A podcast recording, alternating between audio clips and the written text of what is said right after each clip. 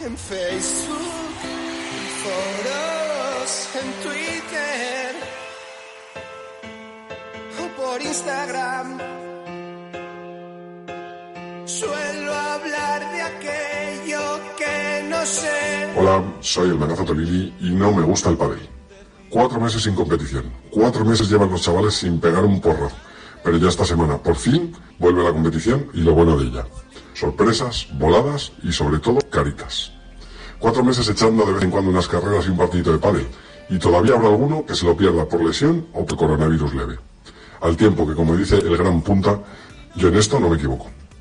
Están ya en juego las preprevias y las previas, donde como todo el mundo sabe hay grandes partidos que nadie ve y ya después entran los juegos principales. Esos que según el nuevo sistema de puntuación que solo Chiqui Cepero ha conseguido entender, harán que los que andan en la cuerda floja por fin salgan del cuadro principal y dejen de dar la chapa.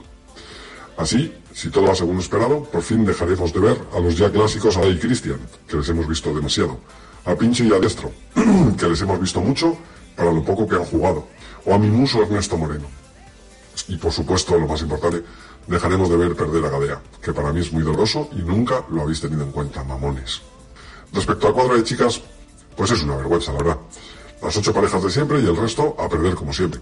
Se esperan menos sorpresas que, las en, que en las encuestas del CIS de Tezanos, que ya es decir. Lo seguiremos la mitad de atención, eso sí, ya que ellas cobran la mitad que los chicos por los resultados y no protestan ni tragan.